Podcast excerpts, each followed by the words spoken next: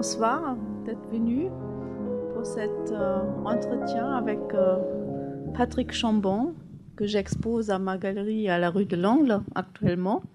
Alors, si vous êtes intéressé de voir les jolies images qui sont dans ce bouquin qu'on va vous montrer aujourd'hui, euh, voilà, vous êtes invité de venir à la galerie de l'Angle, 45 rue de Tonnelle dans le Marais. Et c'est encore jusqu'au demain. Donc, on va faire un finissage demain et je vous invite euh, en plein cœur euh, de, venir. Euh, Patrick sera là aussi. Donc, dans ce cas-là, c'est peut-être une dernière possibilité de découvrir ses dessins, ses fusains et ses pastels qu'on ne va pas montrer. Il y a une seule qu'on a ici qui est le pastel de la couverture du livre. Alors, voilà, j'aimerais bien présenter. Patrick un petit peu parce qu'il est aussi peintre euh, d'une manière très spéciale parce qu'il aime bien les collages et euh, il aime bien aussi euh, la geste, la geste du crayon, la geste de, de, dessiner et aussi la couleur qui est plutôt dans ses, dans ses ouvrages je, dis peintre ou dessineur, c'est vraiment, il, invente des, euh, des, techniques très nouvelles. Et on va voir ça aussi avec ce livre-là. On a, au premier coup, on a l'impression que c'est une, une, bande dessinée, mais quand on regarde bien, c'est pas du tout euh, ça. C'est autre chose. Tu as déjà fait trois livres d'avant, euh, deux sur Lacan euh, et la psychologie joue un certain rôle dans ton œuvre, aussi dans tes peintures, dans tes, gros tableaux, comme dans tes bouquins. Après, tu as fait euh, un ouvrage sur Oscar Wilde. Et s'imaginer Oscar Wilde dans, nos, dans notre temps et qu'est-ce que ça donnera? Ça, c'est aussi un ouvrage euh, assez étonnant. C'était déjà moins bonne dessinée que les, les ouvrages sur Lacan. Et là, maintenant, tu t'attaques à un sujet qui est encore euh, beaucoup plus complexe. Euh, c'est un peu l'histoire de l'art. Euh, qu'est-ce qui t'a amené à ça? Eh ben, C'est toujours une histoire d'amour pour un texte. Donc, pour un texte ou pour une forme textuelle, pour Wilde, l'aphorisme m'intéressait particulièrement de, de mettre en image euh, quelque chose qui est de l'ordre de la formalisation d'une pensée. Donc ça, ça m'intéresse toujours. Euh, c'est un peu d'ailleurs toujours comme ça que je que j'imagine les choses, c'est-à-dire euh, il y a une pensée, mais la formalisation de la pensée, pour moi, ce serait bien que ça nécessite plus l'image, ce qui est rarement le cas puisqu'il y a très peu d'ouvrages finalement qui sont relatifs euh, euh, à la pensée et, euh, à l'image, enfin à, fabriquer de l'image au sens à représenter les choses d'un point de vue comme ça imagé. Donc là, c'est pareil, c'est l'amour pour un texte que j'ai lu et, relu, et donc pour lequel j'avais beaucoup d'images, et donc j'ai eu envie de, euh, bah, de projeter ces images, euh, comme on va le faire un peu ce soir. Voilà. Et c'est le texte de Pontevia Voilà, alors oui, euh, c'est vrai, c'est bien de rappeler, de, ramener, au, de, payer ses dettes. C'est un texte donc de Jean-Marie Pontevia. C'est quasiment, c'est quasiment pas un auteur connu, donc. Moi, c'est quelqu'un que j'ai découvert pendant mes années d'études aux Beaux-Arts, donc c'est presque c'est presque un théoricien secret. C'était un universitaire euh, bordelais.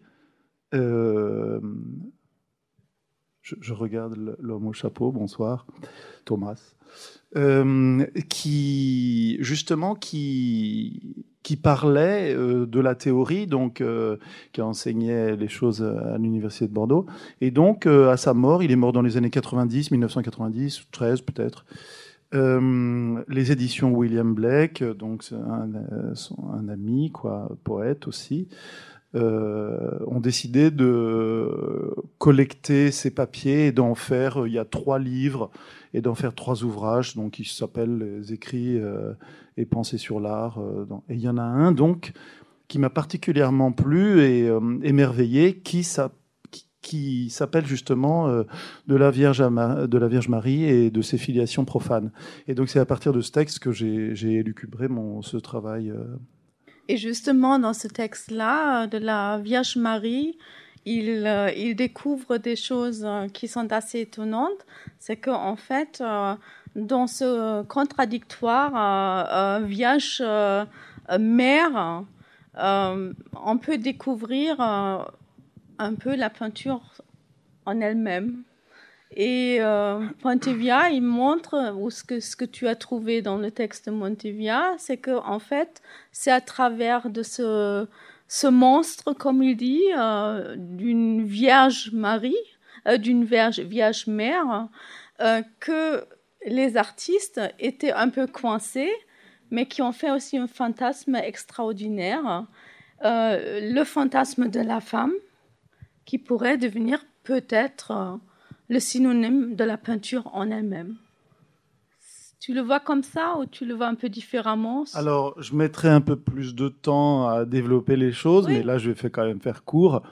Euh, pour ceux qui ne connaissent pas donc l'initial, c'est il y, y a, un texte qui dit à peu près ça. Euh, à un moment donné, la Vierge Marie occupe tout l'espace de la représentation picturale, euh, presque tout l'espace, disons, il y, a, aussi les crucifixions, puis il y a, quelques autres thématiques, mais elle occupe une, place extrêmement importante euh, pour les peintres, et donc cette place est tellement importante que pendant plusieurs siècles, justement, la représentation de la femme va un petit peu être euh, occupée par cette place qui est la Vierge. Alors, euh, Pontevia dit effectivement la Vierge euh, Mère, c'est une, une, espèce de monstre, puisque c'est une espèce d'opposition de deux termes incompatibles, la virginité et la maternité. Donc c'est une espèce de, comme ça, de, de, représentation extrêmement complexe. Euh, chargé et qui va euh, occuper euh, un certain nombre de, temps les peintres.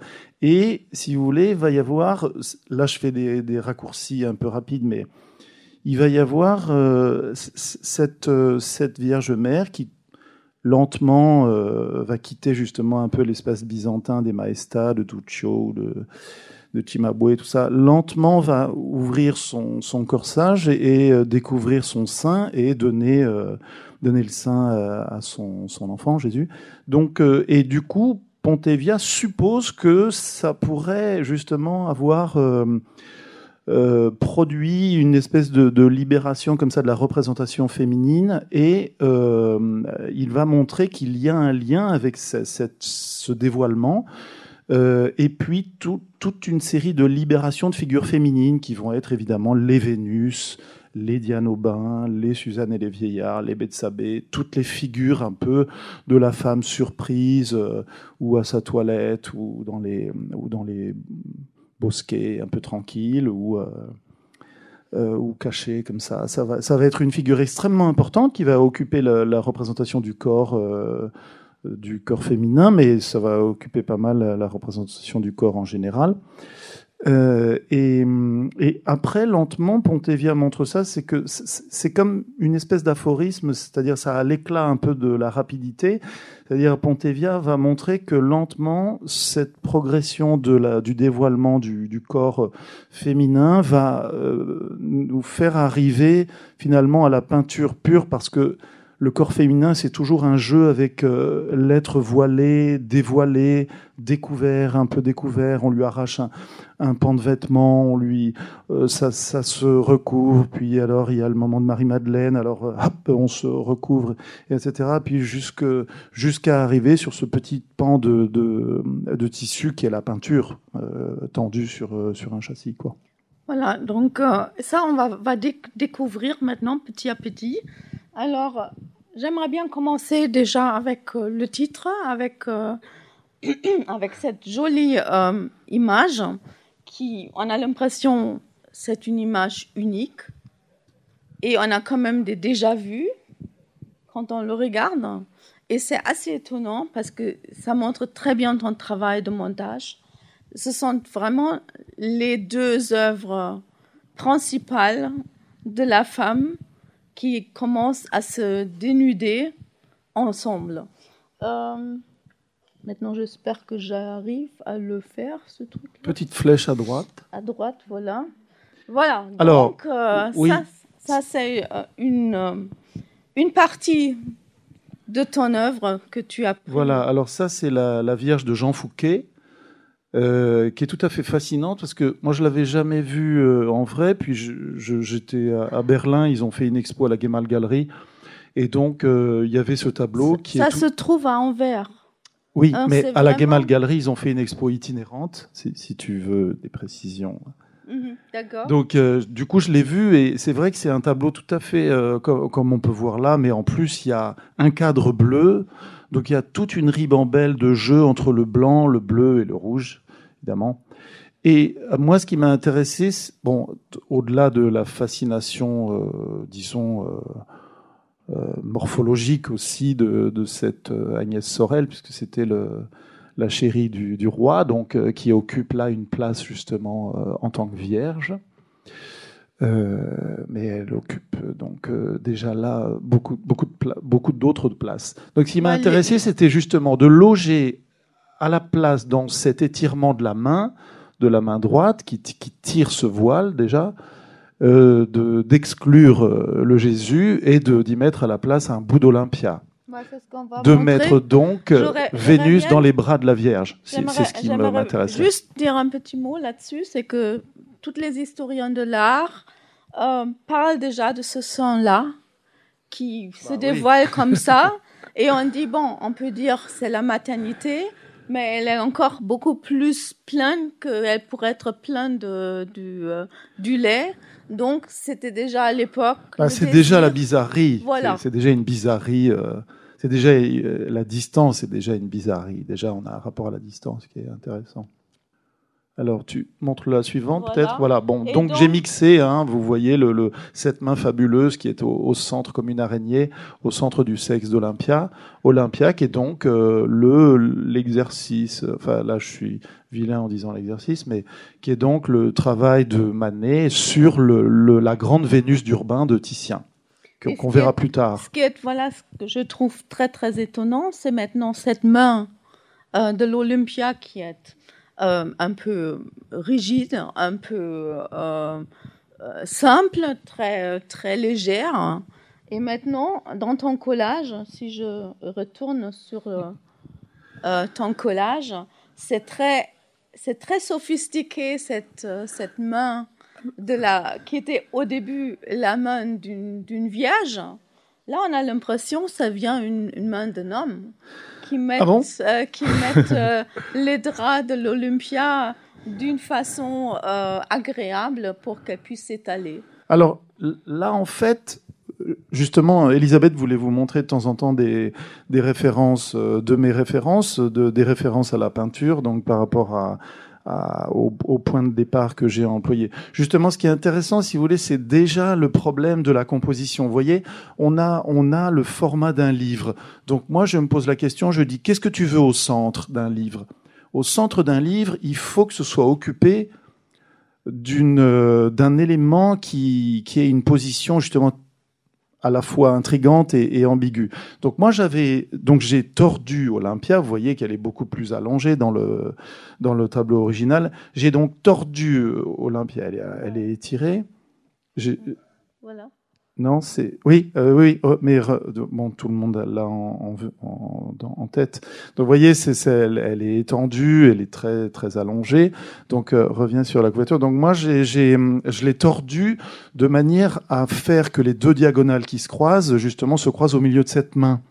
Puisque, en fait, tout le projet du livre, vous allez voir quelques images, tout le projet du livre, ça a été aussi de faire passer le travail euh, le, travail de sens sur la question de la main et notamment de ce qui se passe quand on se défend, quand on, quand on tire un voile, quand on, quand on oppose euh, d'un geste euh, bah, pour quelque chose. Donc là, c'est un jeu de main, justement. Ce que je voulais dire, je trouve l'érotisme dans ton, dans ton ouvrage, elle est complètement différent que l'érotisme qui est chez le Fouquet ou qui est chez, euh, chez euh, Manet. Parce que chez, euh, chez Fouquet, c'était le sein qui est complètement disparu. Hein, et chez Manet, c'était c'était la vérité, la réalité. C'est aussi cette côté brut de sa peinture. Et chez toi, c'est en fait cette petite délicatesse qui est entre cette main-là et l'autre. Oui, et qui forme justement une espèce de couple. enfin, de, on raccorde les deux mains finalement à un seul et même corps euh, rapidement, dans l'œil.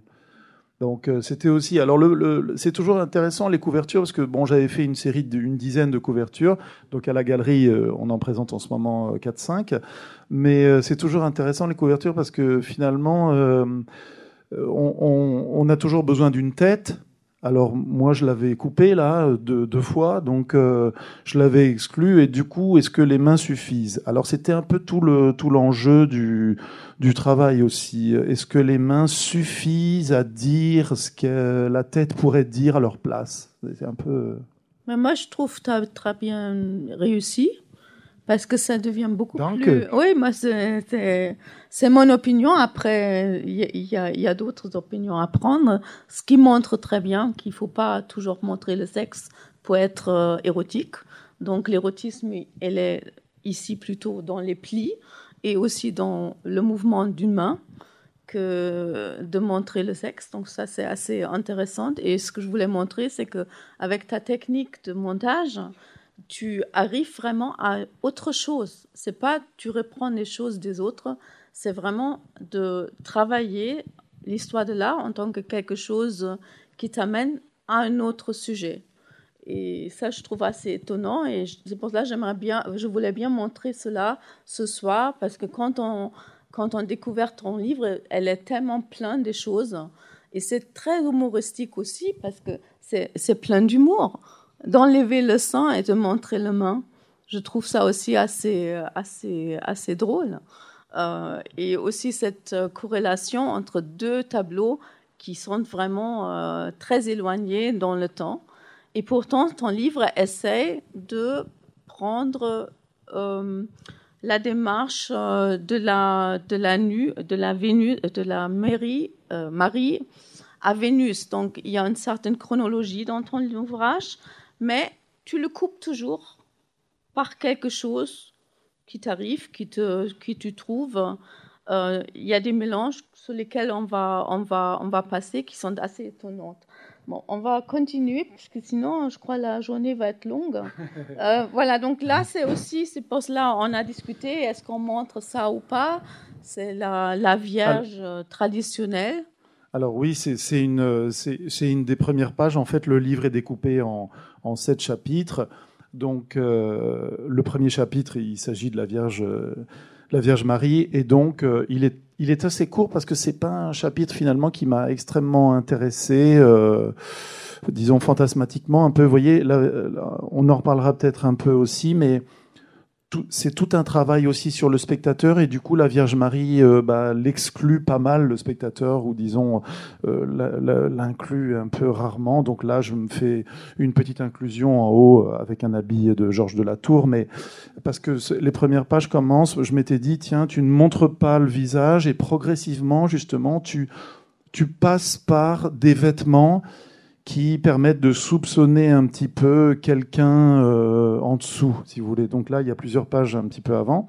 Et puis à ce moment-là, donc j'arrive sur euh, Antonello de Messine, et puis euh, un Ingres en, à droite. Après, c'est une photo d'une d'une d'une femme algérienne. Donc c'est une photo contemporaine, mais bon que je mets en vis-à-vis. Là, c'est quand on vous montre les pages, les quatre les quatre cases comme ça, c'est en fait le livre ouvert c'est une page en vis-à-vis de l'autre. Je, fonctionne, enfin le livre fonctionne toujours comme ça.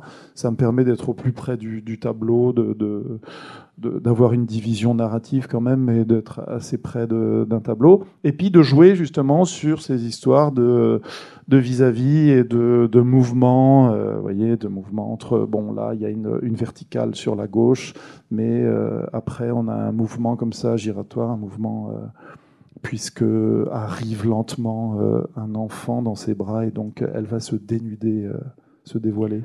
Moi, ce que j'ai bien aimé là-dedans, c'est pour ça que je voulais le montrer, c'est ce jeu des mains.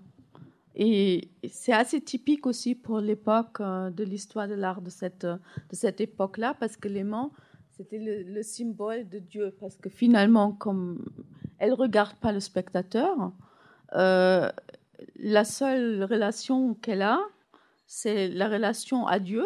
Et c'est intéressant, elle est symbolisée par les mains.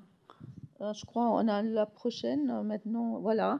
Euh, on va aussi là, cette Van Eyck que tu as repris. Il y a aussi la main du petit Jésus qui essaie de regarder qu'est-ce qui est, qu'est-ce qui est là? Je trouvais ça. Ça, je ne suis pas sûr que Van Eyck ait voulu ça, parce que si tu montres l'original, j'ai un peu, l'original, j'ai un peu torturé le, le, chérubin, mais alors ça, c'est un tableau magnifique aussi. Et bon, euh, il se trouve que je l'ai vu aussi euh, à Berlin. Il est minuscule. C'est oui, là, ça. Là, c'est la virtuosité de Van Eyck. Hein. C'est donc l'Église, c'est la personnification de l'Église. Vous voyez, la taille, elle correspond, la taille de ce personnage central, elle correspond quasiment euh, à la taille euh, d'une des premières arcades, donc elle est gigantesque. C'est effectivement la personnification de l'Église.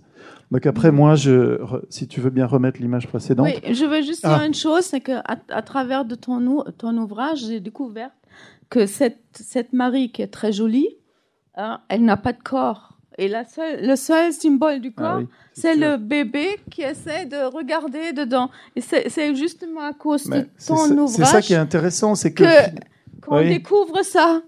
C'est que finalement, c'est ça qui est toujours intéressant. C'est presque même un principe érotique. C'est que quand on ne peut pas montrer un corps, on va essayer de montrer toute une série d'autres choses à la place. Vous voyez, par exemple, Botticelli en haut à gauche, c'est effectivement une annonciation. Bon, moi, je coupe beaucoup de choses. Alors, j'ai coupé euh, l'ange qui vient lui annoncer les choses. Donc, il y a, vous savez, dans l'annonciation, il y a plusieurs stases, plusieurs moments. Et donc là, elle est dans un moment où euh, elle, euh, elle recule un peu, elle est étonnée. Donc, Botticelli, vous voyez, moi, je trouve toujours que dans ce vêtement d'ouverture, effectivement, il y a la figuration sexuelle euh, intense, euh, vous voyez, au milieu, et c'est pour ça que le chapitre s'ouvre avec le morceau de ce, de ce vêtement. Et puis en dessous, il y a ce petit photogramme d'Eisenstein euh, sur la ligne générale, justement, où à un moment donné, c'était pour un petit peu parler de l'anachronisme.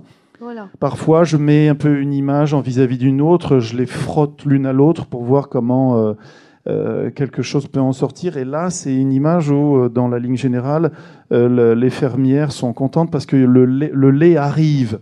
Donc les deux déversoirs sur ses, sur, au niveau de ses oreilles. Les deux déversoirs, c'est aussi une image assez, assez trouble au niveau de la fantasmatique, un peu à la fois féminine, masculine. Et donc ça, ça me plaisait puisque c'est la clôture du chapitre où il est question de Marie et où là, euh, Pontevia dit, la, euh, voyez, toute la surnaturalité de Marie est fondée sur cette impossibilité entre la virginité et la maternité. Et donc la Vierge Mère est un monstre. Donc il y a une espèce de, justement, de, de synthèse des opposés. Et alors l'image d'Eisenstein me plaisait pour ça. Voilà. C'est ce que je voulais encore une fois dire, c'est que euh, Patrick, il, il change le ton mais aussi euh, les médias. Donc euh, là, il fait référence au film, au cinéma. Et euh, c'est ça qui, est assez intéressant dans cet ouvrage aussi, c'est qu'il n'y a pas uniquement des références à la peinture ou au dessin. Je trouve qu'il y en a aussi pas mal de références au cinéma, ça c'est sûr, mais aussi au théâtre. Il y a toujours un aspect théâtral dans, dans la manière. En fait, il y a tout. Il y a tout, voilà. Donc, euh, c'est une, c'est une ouvrage multimédia euh, qu'on peut, qu'on peut amener comme ça dans son, dans son sac et c'est assez, c'est assez étonnant. voilà. Euh, donc, Alors, Oui, alors là, juste, euh, que c'est une remarque, mais ça t'avait plu cette remarque un peu acerbe de d'une amie à moi dans l'édition qui m'avait dit, à qui j'ai envoyé une, euh, une, première fois ce, ce projet, elle m'avait dit euh, Ah, ben j'adore, mais alors là, les, les plus belles jambes de l'histoire de l'art, qu'est-ce que tu en as fait Là, tu les as complètement tordues. Parce que justement, souvent, je fais. Donc, vous voyez, là, c'est le Botticelli en haut à gauche. Là, le spectateur commence à rentrer, c'est-à-dire qu'il y a il y a ce que j'appelle un témoin. Donc là, je vais souvent faire rentrer un témoin qui va justement changer de, de, de forme et de, et de sens. Alors, et donc, du coup, il est en bas de, ces jambes de, Botticelli que j'ai effectivement un peu anamorphosé. Souvent, je fais, je fais comme ça, je fais des déformations, j'aime bien. Euh, parce que, euh, alors ça a une raison, vous voyez, donc l'image en haut, euh, en haut à gauche, va se dévider un peu dans les bras en bas à gauche, donc former comme une espèce de continuité, ce qui va rimer avec la page de droite, où là c'est l'inverse, enfin c'est l'inverse.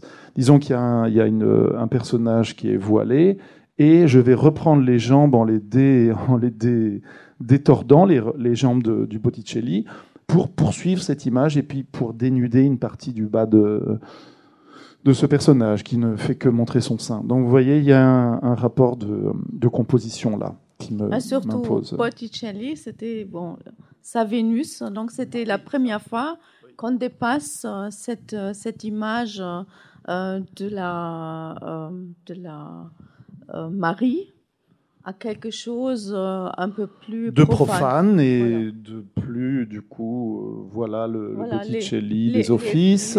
les, jolis les jolies jambes et je parlais de d'occuper euh, souvent à la place du sexe une, un élément qui est parfois plus fort là la chevelure est très forte au niveau de mais surtout dans ton, ton, ton, ouvrage quand on le connaît aussi tes, tes peintures les déformations, les, euh, comment tu, tu, les appelles là, de cette, euh, cette manière les de... Anamorphoses. Les anamorphoses jouent un très grand rôle, justement. Et là, on, la retrouve. Alors, les anamorphoses, c'est quoi pour toi? Alors là, je fais une spéciale euh, dédicace à mon ami lacanien. Lacan disait c'est une érection. Dans le séminaire en 64, sur les quatre concepts fondamentaux, il a euh, un texte sur les ambassadeurs d'Olbin où justement euh, il y a cette espèce de crâne là qui s'érige au milieu de la. Donc l'anamorphose, qui est intéressant, c'est que du coup c'est plutôt un jeu avec le spectateur. C'est justement une façon de le positionner autrement. Bah, justement, que parce qu'à l'époque, ce qu'on avait critiqué, cette, euh, cette Vénus, on peut pas la, on peut pas la voir. Elle est, elle est loin de nous.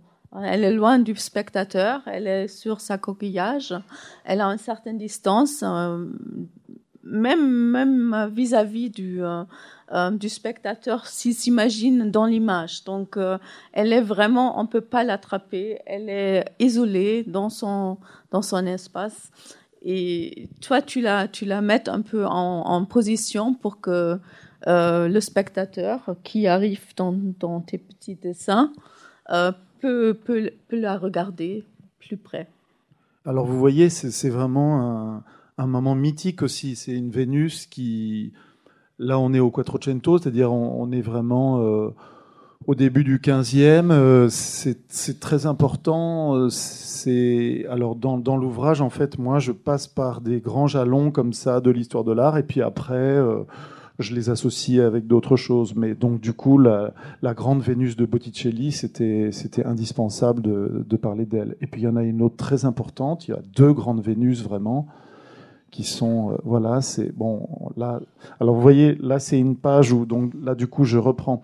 Donc, moi, je, en fait, je la, souvent, l'image, je la mets en morceaux que je distribue tout au long de plusieurs pages. Vous voyez, c'est à nouveau Botticelli en haut à gauche.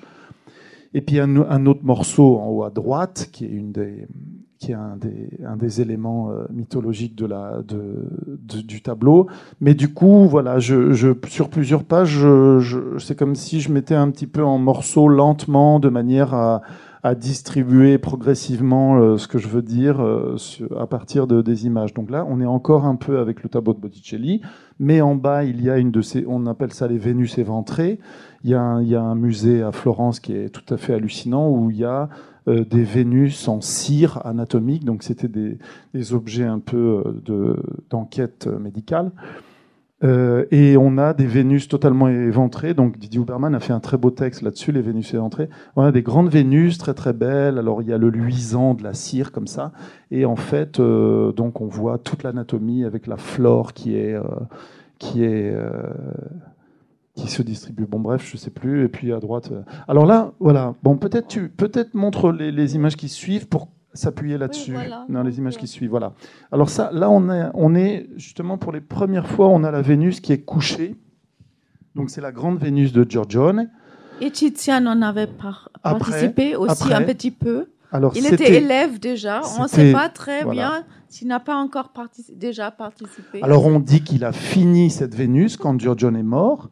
Donc vous voyez ce qui est intéressant. Moi, ce qui m'a intéressé, c'est d'abord effectivement une des premières Vénus couchées euh, seule. Hein. Elle, est, elle est encore dans un paysage un peu, un peu, euh, disons, elle, est elle occupe encore une position de nymphe comme ça dans, dans le paysage. Mais vous voyez, elle est totalement isolée.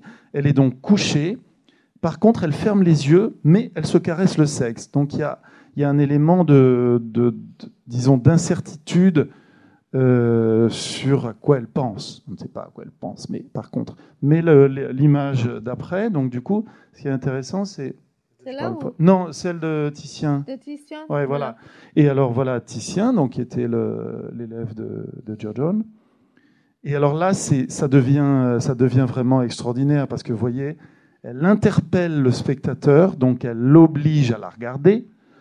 Vous voyez encore la main qui, semble être cachée dans les plis du sexe. On ne sait pas trop, euh, on sait pas trop euh, ce qu'elle veut dire. Et puis à, l'arrière-plan, on a tout un plan métaphorique de farfouille dans le coffre. Donc, euh, je, laisse en suspens l'interprétation. Oui, mais cette, cette interprétation, a fait tout un texte magnifique. cette interprétation chez les historiens de l'art, de l'art, elle est aussi très très dispersée. Hein. Il y a ceux qui pensent c'est une image pour un mariage, parce qu'apparemment c'était une fois un cadeau de mariage pour quelqu'un qui était encore trop jeune pour faire euh, du sexe. Alors c'était pour lui présenter ce qu'elle devait faire. J'ai la réponse. Tu as une réponse? Pourquoi? Mais, l'image d'avant, non, mais je, vais la donne. Je, vais juste dire quelque chose pour le coffre parce que c'est pour cela qu'on pensait que c'était pour une pour une cadeau de mariage parce que c'est une coffre de mariage normalement. justement, je, vais te dire un, mot là-dessus parce que c'est l'image d'avant, c'est justement le montage que je fais. Voilà, donc vous voyez, je, retourne. Alors je retourne donc ma mon John, hein, je le mets, puisque moi mon problème c'est la symétrie. J'ai une page à gauche, une page à droite. Donc je retourne mon John de manière à faire un chapiteau des deux Vénus. Bon. Euh, et puis je fais un coffre. Vous voyez le, le liseré noir, c'est un coffre. C'est le coffre. Là, je suis là, j'interviens, donc euh, il y a toujours une intervention d'un. Là, du coup, on est dans. on n'en a pas parlé, mais c'est un, des. Objectifs de ce travail, c'est justement de mettre en scène un spectateur. Bon, bref. Donc, vous voyez, dans le, livre ouvert, il s'agit d'un coffre parce qu'il y a un très beau texte d'Arras. Donc là, je fais intervenir Arras. Je, quitte un petit peu la narration avec Pontevia. Il y a un très beau texte d'Arras dans Le désir euh, à la Renaissance, euh, aux éditions du Regard, où justement il montre très très bien que les premières Vénus à la Renaissance, c'était des images peintes dans des coffres qui étaient offertes aux jeunes mariés. Voilà. D'où la, la, supposition aussi de, de l'évocation du coffre aussi dans le, dans le Titien. Mais en fait, euh, ça c'était un objet classique à, la, à Florence, à la Renaissance. Il y avait euh, les Vénus et Arras dit de manière euh, merveilleuse justement que le geste de Titien a été une espèce de renversement puisqu'il a fait sortir du coffre la Vénus et qu'il l'a étalée sur la toile, si on veut. Mais c'est vraiment euh, justement un, geste à plusieurs niveaux euh, euh, inaugurale, c'est que la, Vénus vient au devant, vient au devant et vient au devant d'un spectateur et le sollicite du regard. Et là, va y avoir un circuit avec le spectateur qui va changer aussi beaucoup. Mais je trouve aussi, il faut aussi dire qu'est-ce qui est particulier dans tes ouvrages, pas uniquement dans celle, c'était aussi déjà chez Oscar Wilde, que tu, tu, tu vas intervenir dans tes... Ah dans ben ça, c'est mon narcissisme primordial. Dans tes images. Donc, euh, c'est pour ça que je trouvais justement cette page-là, elle est assez... Hélas, je ne peux pas toujours, mais je le regrette. Et ça montre très bien que c'est aussi un travail avec beaucoup d'humour. Donc, il s'agit de quelque chose de sérieux une recherche sérieuse que tu fais sur l'histoire de l'art, mais avec une, euh, euh, une point de vue assez humoristique d'une manière, mais aussi assez nouvelle, parce que tu découvres des choses et tu nous fais découvrir des choses qu'on n'aurait pas su si on ne s'intéresse pas à ton travail. Ça peut être un détail comme cette coffre. Ah, c'est ce que je disais, les, les, livres, il y a les livres, mais il faut, faut faut les faire apparaître euh, avec les images aussi. C'est pour ça Arras, c'est quand même merveilleux quand euh, il raconte ça. Tout de suite, je me dis, bah, il faut il faut mettre en scène le coffre et le, la sortie de la Vénus, la sortie du, de l'univers un peu euh, secret de, de l'objet. Il faut la décoffrer, quoi. La sortie du placard, comme disent certains. c'est ça. Voilà. Donc on sort du, du placard de l'histoire de l'art. Alors là, on est chez Diane, du coup. Alors, on a, on a fait une petite sélection comme ça rapide, parce que peut-être Elisabeth et moi, on est assez bavards, donc peut-être on va être dépassé par le temps. Mais donc là, on est, on est chez Diane. J'avais juste sélectionné cette image qui est pas forcément faramineuse, mais euh, c'est pour vous montrer que après, donc après la Vénus, euh, donc euh, ce corps qui se dénude et qui libère toute une série de figures. Après la Vénus, il y a un retour à la virginité. Il y a Diane qui est une figure virginale. Donc cette figure virginale, Diane, elle veut pas du tout se faire voir. Donc elle est déjà dans la problématique aussi de voir, pas voir, comment voir, euh, euh, comment euh, interdire de voir, comment être obligé de, se cacher, etc. Donc il y a voilà, il y a une petite mise en scène là. Le spectateur devient justement un type de voyeur. C'est la figure la plus épiée, dit, dit Pontevia. Donc devient un type de voyeur qui est comme, comme une, qui forme comme une effraction dans l'image. Donc du coup, Diane, moi je construis mes choses en X un peu là. Diane est poussée dans le par un peu une force euh, centrifuge. Là, elle est poussée sur le côté de l'image et le spectateur est là. Il lui, bon, parfois il étire euh, le texte, mais comme une espèce de linge. D'autres fois, il est dans l'interstice d'un bosquet. une autre fois, le, rapport d'échelle est faux hein, dans l'image en haut à droite, mais justement, je joue sur l'agressivité du, du, regardeur. Là, voilà, Diane est là. Voilà, c'est un moment important. Mais, voilà, mais justement, ce qui, ce qui est différent d'ici, il y a du mouvement.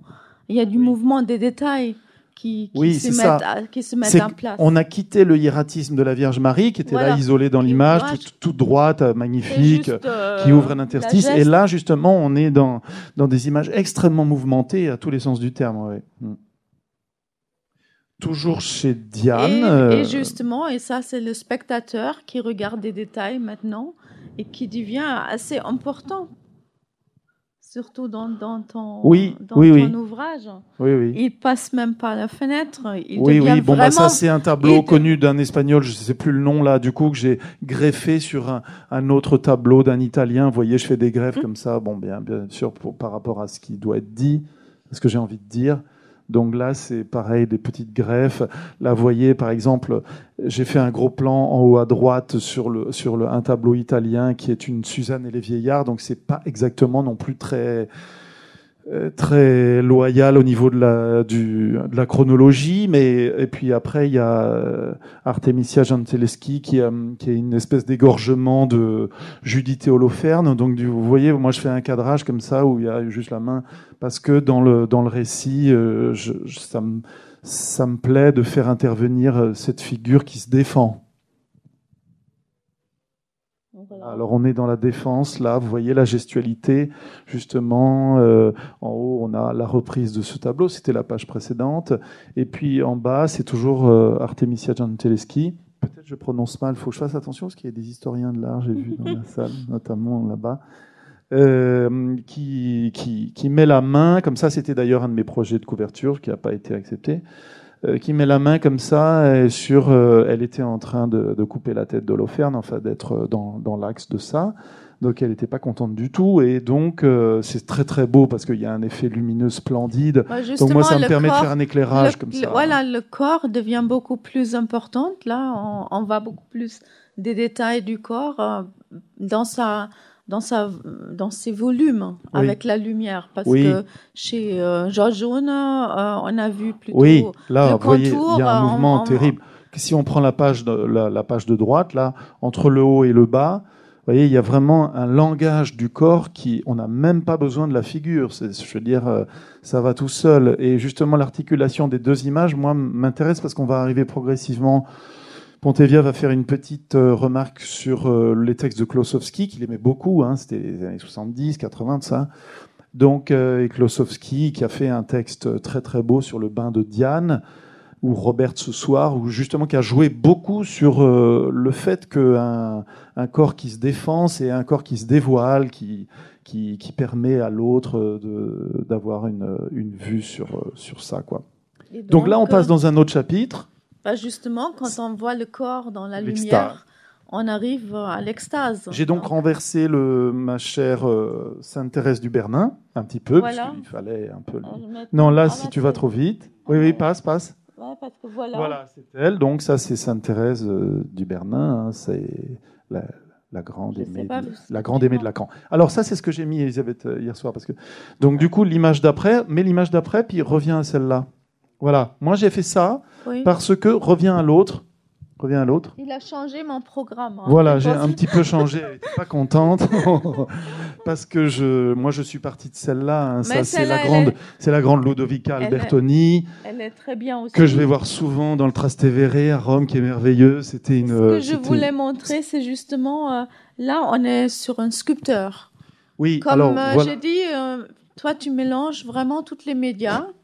Hein. Donc, on Malgré a le fait que c'est soit on une histoire de la peinture, hein, c'est hein, et, une histoire de et- la et peinture. là, Enfin, on arrive donc peu, euh, la manière, euh, comment tu, tu traites en fait une sculpture. Oui, mais c'est parce que c'est très cinématographique, ça, tu vois. Donc je disais, c'est Ludovica Albertoni. euh, C'était une, une dame mariée de force, des enfants forcés. hein. Puis par chance, le mari meurt.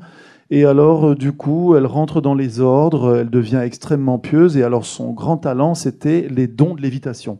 Donc, elle avait le, le don de, de, de s'envoyer un peu en l'air, quoi. hein, c'est le cas de le dire. Et euh, donc, elle a été, elle avait vraiment des dons de lévitation. Donc, elle a, et elle avait des extases fameuses. Donc, du coup, euh, elle a été béatifiée après au XVIIe, en 1600, je sais plus. Et du coup, c'est très très beau la, la gestuelle de ses mains. Et ce qui me plaisait, c'est plus que le rapport à la sculpture, bien sûr, pour moi, c'est extrêmement pictural. C'est évidemment, comme dirait Michaud, c'est la vie dans les plis. Voilà, Euh, les que- mains sont ce vraiment que- c'est ce que à, faire vivre les C'est ce plis. que je voulais sur dire parce que c'est en, c'est en 3D en fait, cet effet 3D Ah de oui, main qui, qui touche quelque chose et qui rentre dans le matériel euh, de, de ce qui est touché. Et je trouve maintenant, je sais pas. Et donc, euh, c'était. euh, voilà, dans, dans tes, Oui, dans tes ça, dessins, ça se voit aussi cette, cette côté corporel, cette, ces côtés 3D. euh, qui, qui arrive du coup que tu t'intéresses à quelqu'un qui, qui fait des sculptures et c'est pour là je pense que c'est euh, c'est intéressant de, de, mettre le point Oui, mais pas d'un point de vue de l'objet, plutôt d'un point de vue Et du plan qui est gigoté par, le, par, les, Je par les tissus. Si- Voilà, alors et du les coup- mains, voilà, c'est pareil. Je trouve dans tes mains, on a aussi cette, cette, cette, euh, cette problématique d'être touché. Voilà, c'est la touche qui, qui nous touche. Et c'est encore les mains qui, sont res- responsables là-dessus. Alors oui, voilà, c'est ça. C'était que le, le, pro- le, le projet de la page, pour moi, c'était effectivement d'exclure à nouveau le visage et de faire parler, de mettre au centre vraiment le, langage des mains. euh, euh, et justement, parce que là, on est dans, si vous voulez, je suis quand même un petit,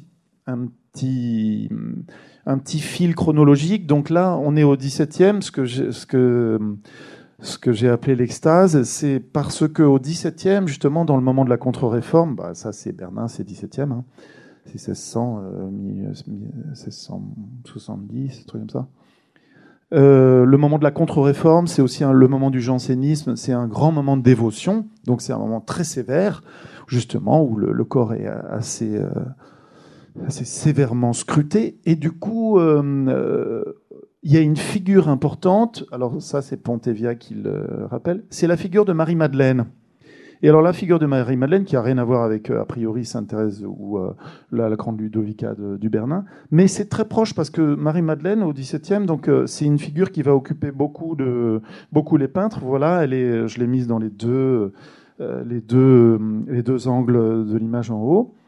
Euh, Marie-Madeleine, justement, elle est en pénitence, donc elle se punit de, ses pensées, probablement euh, pécheresse et vilaine. Et donc elle se punit, elle découvre donc sa poitrine, et là, euh, elle lui fait vivre tout un tas de choses splendides, et donc à cette poitrine. Et donc, du coup, c'est un moment très proche du moment extatique, comme ça. Et c'est là où, justement, le langage de la piété rencontre le langage de l'érotisme. Donc il y a un peu de gréco aussi que j'adore. Et puis je voulais évoquer le moment de cette belle exposition à Paris euh, du gréco. Donc on avait une, Marie-Madeleine en bas. Alors là, on passe au 18e, on fait une petite escapade. Pour que ça, avance un petit peu, voilà. Euh, donc là, on est chez Fragonard, on est chez Boucher. et c'est encore une fois, là, c'est euh, le mouvement qui joue et qui, qui parle de la sexualité. Voilà, alors c'était c'est pareil, la mise en page pour moi. J'avais le j'avais l'idée du verrou en haut de Fragonard, vous savez, ce verrou où justement la, petite marquise, vous voyez, on parlait de ce geste qui se défend, qui se dévoile. Il l'enserre, mais elle veut pas, mais elle elle veut peut-être un peu. Hein, euh, le, vous voyez la torsion du cou, et puis le petit marquis là qui qui semble regarder ailleurs, qui a déjà des, des projections et des projets, disons. Euh, et puis on est dans l'axe de de la diagonale, et j'avais envie justement de jouer sur le, la petite escarpolette, là, le, jeu de l'escarpolette de Fragonard sur la gauche, où là j'ai divisé, j'ai fait, j'ai repris deux fois les choses puisque je voulais faire une espèce de balancier. Donc on a euh, ce petit mouvement pour aller de droite à gauche, ou plutôt de gauche à droite. Vous voyez, on a justement ce que, ce que je ce qu'a Warburg appelé les accessoires de la mobilité, c'est-à-dire le vent dans les voiles, le vent dans les jupes, tout ça, le petit marquis qui voit, lui, ce qu'on ne voit pas, évidemment. Et il y a son petit chapeau qui évoque peut-être métaphoriquement quelque chose. Voilà, c'est le jeu de l'escarpolette de Fragonard. C'est l'original de, Fragonard. Elle est toute rose. Voilà, ah elle est toute rose, mais je trouve le mouvement chez toi elle est encore plus forte. Alors euh, voilà. Ah, ça c'est la diagonale. c'est ça. Et donc justement, c'est un moment dans le livre où on est là, on passe évidemment, vous, vous imaginez que ça va assez vite, mais on passe justement, on est dans le 17e et puis on va finir, on va rentrer dans le 19e. Là, on est en, là, on est encore, pardon, dans le 18e. Justement, on est bien dans le 18e avec la marquise. Voilà, et là, c'est encore une fois ta, ta, manière de faire du montage. Ouais. Euh, donc, euh, tu... Alors là, vous avez un peu de, excuse-moi Elisabeth, juste un peu de, un peu de Caravage, le spectateur, là, un peu de, de Titien, euh, un petit peu de Ribera en bas, le, petit spectateur. La marquise de Merteuil dans le film de Stephen Frears, euh, Les liaisons dangereuses. Goya en haut, qui ricane, les deux, les deux gars là qui ricanent de cette vieille marquise qui se voit encore sous ses yeux d'antan dans le petit angle, l'Autrec, un bout, le, petit, la petite balconnade, et puis en bas, Ribera et euh, Merteuil euh, qui se regardent. Parce que là, je parle juste un petit peu de Berger, parce que justement, après Daniel Arras, je fais intervenir parfois un autre, euh, un autre interlocuteur, un autre théoricien qui est John Berger, où là, il parle justement de la construction de l'image de, de, soi, de l'image de la femme par rapport à ce, cet aspect de se regarder, de se surveiller de s'oublier un peu, puis se resurveiller. Voilà, il y a tout un jeu sur la marge comme ça. Voilà, et là on voit la femme du derrière, donc on, la voit, oui, du dos, ah ah du dos ou par, par, euh, par le miroir, donc on la voit plus du tout en oui, direct. Il s'agit, il s'agit de la construction en miroir euh, dans le miroir et justement dans le, la, la, fracture du, du, du, pli de la, du livre, euh, un jeu sur le miroir qui est aussi dans le film de manière éblouissante puisque Merteuil se lève et là elle construit son personnage dans les jeux guerriers de l'amour avec Valmont. Et là, on a la on est chez la Maya. Et là, c'est la femme qui se présente pas en tant que Diane, pas en tant que quelqu'un quelqu'un d'autre, mais en tant que femme et son corps. Alors ça, c'est donc évidemment tiré de, d'un tableau, de deux tableaux euh, très étranges de, Goya, la Maya desnuda et la Maya euh, euh, habillée. Je sais pas comment on dit. Philippe, comment on dit? Habillée. Oui, mais en espagnol. Vestida. Gracias. Voilà, donc c'est pas une, euh, c'est pas un jeu photoshopé, hein, c'est un vrai tableau de Goya. Ah Remets deux minutes, juste deux minutes. Là, je me suis complètement paumée, voilà. voilà. Donc là, c'est pareil, j'inverse un peu les choses. Donc euh, euh, vestida en haut à gauche, puis desnuda, et puis je, je dissymétrise un peu les choses et j'utilise parfois, vous voyez, le petit pantin. Bon, je l'adore celui-là, donc je le ça me permettait aussi de, mettre dans l'axe de déphylactère euh, un peu sautillant euh, ce petit pantin qui est un jeu euh, dans un tableau de Goya. Et puis là en bas, c'est justement c'est une petite, c'est Jeanne Avril, petite femme sévère de Toulouse-Lautrec, qui donne un petit coup d'éventail sur la Maya, puisqu'il s'agit de parler d'une surveillante. Celle oui, en, qui... en même temps, tu, tu, reprends un peu le jeu de Goya qu'il a mis en nu et en euh, habillé, dans la manière que tu la présentes de loin et du près, mhm. hein, donc euh, dans différents axes, dans mhm. différents points de vue, et euh, le spectateur change chaque fois sa, sa vision, son point de vue. Voilà, voilà les deux tableaux, c'est fou. Hein. C'est assez remarquable et c'est assez clair. C'est pour ça que j'ai bien aimé, c'est là où il y a un spectateur qui est devant. Avec une petite fille qui téléphone au premier plan. Allô, maman Voilà. Et donc, quand on, est dans arrive à la réalité, donc euh, voilà, on arrive vraiment J'ai repris cette main qui me fascine beaucoup, donc la main d'Olympia. J'ai placé une espèce de toujours de petit spectateur euh, qui est positionné dans l'image, comme comme dans l'histoire de l'art, euh, comme dans l'histoire des peintres. Et puis en bas, donc je commence à montrer un autre morceau d'Olympia. Je vais la, montrer plusieurs morceaux comme ça. Euh, et parce qu'à un moment donné, on est dans justement l'univers du 19e. C'est l'univers très, très exotique, c'est-à-dire c'est une mise à distance euh, avec tout ce qui va être les odalisques, le sérail, le bain turc, hein. sauf Manet qui présente cette espèce d'Olympia comme ça, euh, vautré sur ce lit, un peu jaunasse, le lit blanc, l'arrière noir, le chat noir. Euh, non, là, tu vas trop vite. On l'avait avant. Et, donc, euh, voilà, c'est un moment du, du 19e siècle où justement la représentation féminine euh, est codée un petit peu de, de cette manière, souvent. Donc là, j'ai présenté en haut à droite, vous voyez, il y a, le, il y a la grande odalisque d'Ingres et en bas, il y a le bain turc. La grande odalisque, qui, est plus belle, là, quand même, faut dire. Mais, bah oui.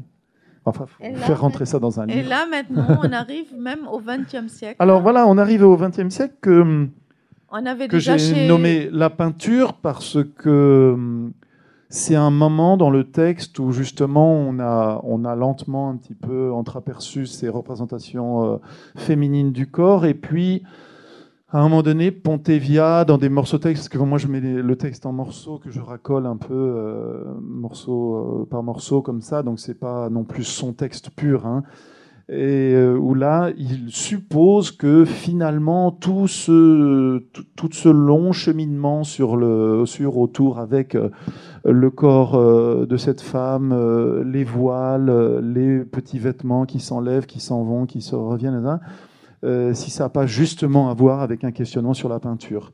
Donc là, c'est un moment où je mets euh, effectivement classiquement Richter à côté de Duchamp, puisque Richter faisait beaucoup faisait directement référence au descendant d'un escalier de Duchamp, qui est de 13, je crois. C'est de 13 Philippe Et euh, Richter, c'est de 66 ou 63, non? Je sais pas, c'est toi qui connais bien. Euh, je l'avais marqué. Mais dans ces années-là. Je crois c'est même dans les années 72, je crois. C'était, c'était un peu ah, plus tard. Mais c'est, typiquement euh, Bon, je vais montrer le Richter parce qu'il est quand même très différent de comment tu l'as fait. Oui.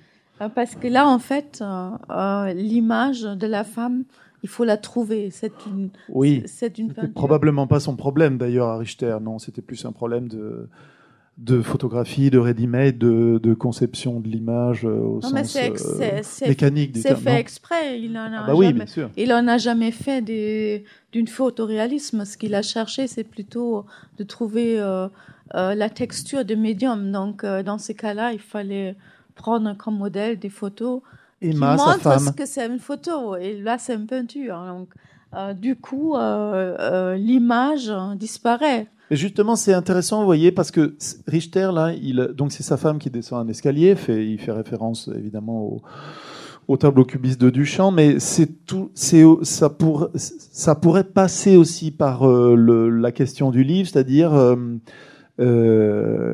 qu'est-ce qu'on voit quand on nous montre euh, un corps euh, féminin euh, qui est peint sur un bout de tissu qui est une toile? Enfin, je veux dire, qu'est-ce qui se passe quand on est devant ça?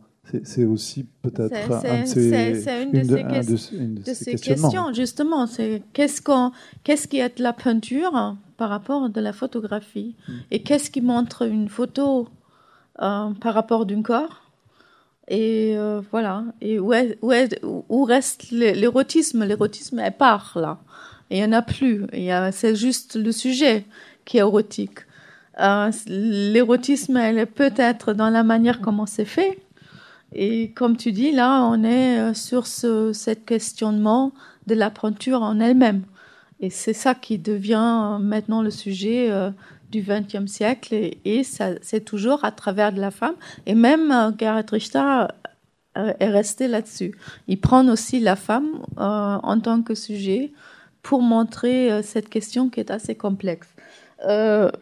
bien sûr, en faisant référence à Duchamp, où c'est pareil aussi, on peut se poser la question où est l'érotisme dans cette Pourtant, ça a été le grand problème de Duchamp toute sa vie. Hein. Il a fini par une structure, étant donné hein, euh, la chute d'eau, etc., une structure qui est exactement euh, euh, tout le problème du livre. enfin, tout, si, jamais c'est un problème. C'est pas. Alors, ça, Alors chez toi, par contre, quand tu reprends les deux, je trouve il y a beaucoup plus d'érotisme dans le sujet. Dis pourquoi bah, pourquoi? Parce que ce, que ce qui était dans le. Euh, ce qui n'était pas visible dans la, dans la peinture de, de, Richter, elle est bien visible chez toi. On voit très bien les seins. On, il y a du coup euh, un C'est la réduction des, du, corps. Euh, et, et, voilà, on, on s'imagine du coup qu'est-ce qu'elle pense, cette femme-là, qu'est-ce qu'elle fait là? On, on prend cet individu comme quelque chose qui, qui devient plus intéressant que, le, que, que les escaliers ou, euh, ou autre chose. Mmh. Vous voyez, là, c'est intéressant cette question que moi je fais, euh, je fais descendre en escalier dans mes phylactères. Là. La peinture nous parle-t-elle de la femme ou bien est-ce la femme peinte qui nous parle de la peinture? C'est ça, c'est vraiment l'objet du livre, si vous voulez. C'est-à-dire que il y a vraiment euh, dans, le moi dans ce texte qui m'a qui m'a plu justement, c'est cette, cette adéquation entre euh, pourquoi est-ce que ce serait lié l'un à l'autre, la, femme et la peinture, ou disons la représentation ou l'apparition, la femme et la peinture.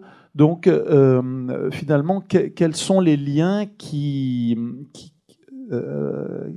qui puissent exister entre euh, apparaître, disparaître, se voiler, se dévoiler, euh, découvrir, se recouvrir, euh, etc. Toute une, toute une métaphorique comme ça du, du, lien avec le vêtement et, et le, le, corps féminin. Alors féminin, pourquoi principalement féminin, parce que ça c'est l'histoire un peu de la société hétérosexuelle, c'est comme ça, mais je veux dire, ça a été ça a occupé, euh, je sais qu'on avait eu une discussion, ça a occupé quand même la représentation de manière massive. Bah c'est assez intéressant. Dans tes spectateurs que tu as montrés, c'était toujours des hommes, dans des petits euh, ah bah bonhommes qui, qui, arrivent là. bah maintenant, hein, tu as raison, euh, on peut se poser la question dans la peinture contemporaine ou moderne qui, qui, est le spectateur et qui est aussi le modèle. Parce que là, c'est un modèle plutôt abstrait. Hein. Ça peut être très bien vu par... ça peut être un homme comme ça peut être une femme, et ça peut être vu par une femme ou aussi par un homme. Donc ça, ça, ça devient de plus en plus. Ça a, dégenré la peinture. Oui, quelque, quelque part. Et je dirais même chez, mhm. chez Gerhard Richter, euh, on sait très bien que c'est une femme, mais euh, l'intérêt de cette image-là est aussi intéressante pour les femmes comme pour les hommes. Donc, euh, parce que ça parle beaucoup plus de, euh, d'autres choses, peut-être d'une image ratée, hein, on pourrait même, même dire cela, c'est une photo ratée euh, qui est représentée euh, au lieu de, de dire c'est le corps de la femme qui est le sujet du, de l'image. Et ça revient sur la dernière. Donc là, c'est la dernière page, oui, effectivement, du, du du livre, où là j'ai opposé un, De Kooning à, côté d'un Picasso, de les, des Demoiselles d'Avignon, qui justement c'est une scène de bordel, les Demoiselles d'Avignon. Et euh, le De Kooning, c'est une woman, c'est un dessin que j'aime beaucoup, donc euh, qui est déjà très très très euh, mouvementé, déconstruit. Bon, ça c'est les Demoiselles d'Avignon, hein, c'est effectivement un bordel. Donc on est dans, le, dans la thématique aussi. On n'arrivait pas à faire passer les les derniers derniers, je sais plus. Enfin. Euh, euh et donc, euh, si vous voulez, euh, ça c'est la, la, question finale. Il se pourrait qu'il n'ait jamais été question que d'un seul corps mythique, morcelé, fantasmé, le corps de la peinture. Vous voyez, c'est la, c'est la retombée du, du texte qui revient à, à, poser la question de l'adéquation entre le, même le geste du peintre ou le qu'est-ce qui se passe quand euh, on recouvre une toile tendue comme ça sur un châssis euh, alors que peut-être que cette toile tendue sur un châssis en un certain ordre assemblé euh, peut-être est occupée de, beaucoup de corps qui le, qui le hantent, ce petit carré de, de, tissu tendu sur une toile en un certain ordre assemblé.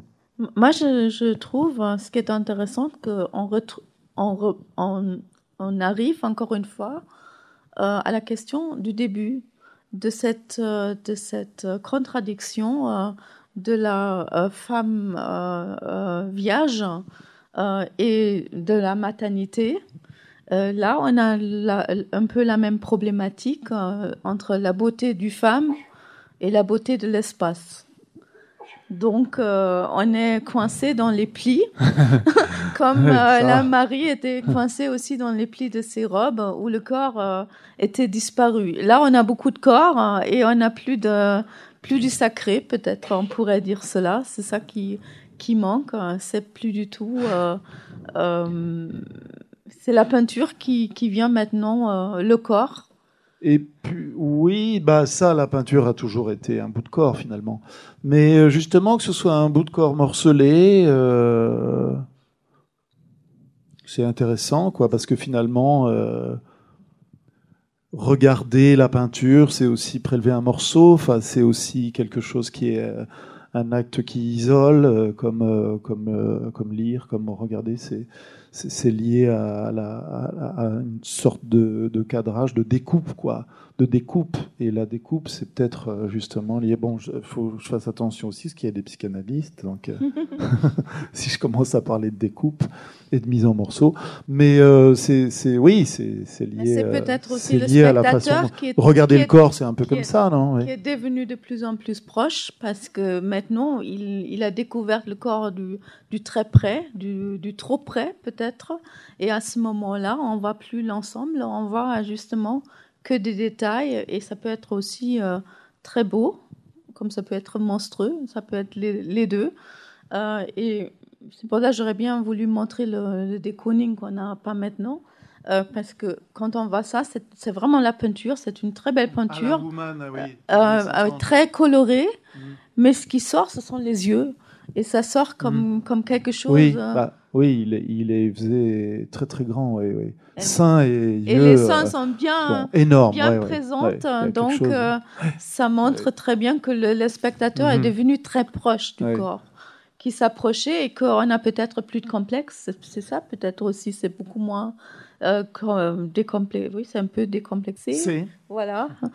Euh, bon, merci encore une fois pour votre attention. Merci.